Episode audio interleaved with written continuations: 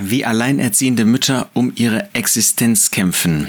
Das las ich vor einiger Zeit in einem Artikel. Und tatsächlich ist das so. Wer im Hirtendienst im seelsorgerlichen Bereich arbeitet, der weiß, wie es alleinerziehende Mütter, und das betrifft alleinerziehende Väter genauso, tatsächlich um ihre Existenz kämpfen müssen. Ich rede jetzt von solchen Fällen, wo eine Ehe auseinandergegangen ist, weil der Ehepartner, der Mann oder die Frau in Hurerei gekommen sind, in Hurerei leben und dadurch eine Ehe nicht nur aufs Spiel gesetzt haben, sondern den Ehepartner verlassen haben oder einfach ein, ein Zusammenleben angesichts dieser Umstände nicht mehr möglich war. Der Jesus macht das ja in Matthäus 19 ganz deutlich, dass es keinen Grund gibt der Ehescheidung für einen Gläubigen, außer eben genau diesem der Hurerei. Der Jesus sagt dort, wir lesen das in Matthäus 19, Vers 9, ich sage euch aber, wer irgend seine Frau entlässt, nicht wegen Hurerei und eine andere heiratet, begeht Ehebruch. Das heißt mit anderen Worten, wer äh, seine Frau oder seinen Ehepartner entlässt wegen Hurerei, äh, der, das ist in Gottes Augen, in den Augen des Herrn Jesus gestattet.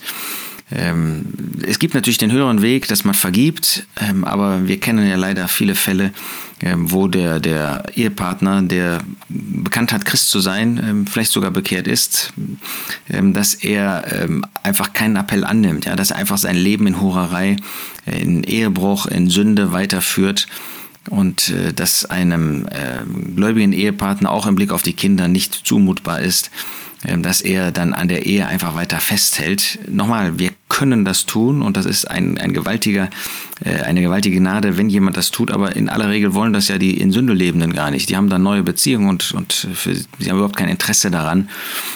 Und der Jesus sagt eben ausdrücklich, dass wegen Hurerei die Dinge anders zu besehen sind. Und dann entstehen alleinerziehende Mütter, alleinerziehende Väter. Ich rede also jetzt nicht von solchen Fällen, wo man sich auseinanderlebt ähm, und dann meint, äh, das geht irgendwie nicht mehr. Dann, das wird durch Gottes Wort an keiner Stelle gedeckt, sondern es geht um diesen konkreten Fall der Hurerei. Und dann bleiben alleinerziehende Mütter, alleinerziehende Väter übrig. Und dann? Ich nehme jetzt mal nur diesen einen Vers, man könnte sicherlich noch andere anführen. Römer 12, Vers 13. An den Bedürfnissen der Heiligen nehmt teil. Oder man kann an 1 Timotheus 5 denken, wo es um Witwen geht, solche, die eben ähm, durch den Tod eines anderen allein bleiben. Und was ist dann zu tun im Blick auf die Bedürfnisse? Erstens, ist die Familie gefordert. Das ist überhaupt keine Frage. Ähm, das macht 1 Timotheus 5 deutlich, dass die Familie eine Verantwortung hat. Das müssen wir auch heute sehen. Wir als Familien von solchen haben die Verantwortung, solchen eine Hilfestellung zu geben. Es ist doch fatal, es ist doch etwas Tragisches, meine ich, wenn eine Mutter sich nicht um ihre Kinder kümmern kann. Die Kinder haben sowieso schon den Nachteil und die Herausforderung, dass ähm, sie mit dieser Scheidung leben müssen, dass sie seelisch nicht nur angegriffen sind, ähm, sondern in einem Chaos leben und äh, immer hin und her gerissen werden zwischen einem in Sünde, Unglauben lebenden Elternteil und dann dem Gläubigen, mal hier, mal dort, jedem Einfluss ausgesetzt. Das ist etwas ganz Furchtbares für die Kinder. Und dann sind die Mütter oder die Väter nicht da für die Kinder. Das ist wirklich ähm, etwas, wo wir darüber nachdenken müssen als Familien. Und zwar sowohl die Familie des dessen, der noch übrig bleibt im Glaubensleben, als auch die Familie dessen, ähm, der, ähm, der in Sünde gekommen ist. Wir haben eine, gerade dieser Teil der Familie hat eine große Verantwortung dafür zu sorgen, dass die Person nicht, die Mutter, meistens sind es ja auch die Mütter, aber wenn es auch der Vater ist, dann, dann geht es gar nicht ohne seine Arbeit, aber dass sie möglichst nicht arbeiten müssen, jedenfalls die Mütter, sondern dass sie Unterstützung bekommen, dass sie sich um die Kinder kümmern können, und zwar wann immer die Kinder da sind, wenn sie zu Hause sind. Ähm, sind wir, nehmen wir diese ähm, Verantwortung wahr, sonst sind wir schlechter als die Welt, sagt Gottes Wort an einer anderen Stelle.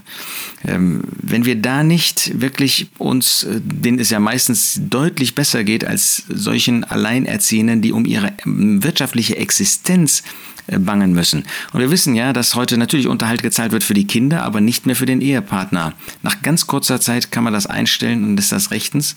Und wer kommt dann dafür auf? Wollen wir wirklich dann erwarten, dass diese alleinerziehenden Mütter arbeiten, während wir für unsere Ehefrauen ähm, einen Platz äh, haben, dass, dass wir für, durch unser Einkommen für sie aufkommen? Zweitens, was ist mit der örtlichen Versammlung? Sie hat absolut dann auch eine Verantwortung. Wir sehen, ähm, dass es uns besser geht als solchen und sie müssen trotzdem arbeiten. Sie müssen arbeiten und können ihre Zeit und Energie nicht den Kindern geben. Ähm, und dadurch, dass sie arbeiten und noch den Haushalt machen müssen und sich dann aber in erster Linie noch um die Kinder kümmern sollen, bleibt vieles auf der Strecke, vor allem die Zuwendung, die Atmosphäre. Natürlich, der Herr steht über allem. Der Herr gibt seine Gnade und das möchte ich denen zurufen, die in solchen Lebenssituationen sind, als alleinerziehende Mütter, alleinerziehende Väter. Aber wir können uns nicht aus der Verantwortung herausstehlen. Weder wir als Familienangehörige von solchen, noch als solche, die zu der örtlichen Versammlung, dem örtlichen Zusammenkommen gehören, wo so jemand lebt. Wir äh, machen einen großen Fehler und Gott wird uns verantwortlich dafür machen, wenn wir nicht dafür einstehen, wenn wir nicht dann eine Hilfestellung geben, damit diese Mütter auch wirklich Zeit haben für ihre Kinder und ihnen zur Verfügung stehen. Wenn sie älter werden, ist die Situation anders. Ähm, aber in dem Moment, wo sie noch Kinder, wo sie noch Schüler sind, haben wir die Verantwortung, ihnen zur Seite zu stehen, ihnen zu helfen. Tun wir das als Familien? Tun wir das als mm, verantwortliche Brüder, als Geschwister an einem örtlichen, äh, einem örtlichen Zusammenkommen? Dann sind wir dem Herrn gehorsam, dann sind wir zum Segen, dann kann der Herr uns zum Segen setzen. Lasst uns das bitte nicht vergessen.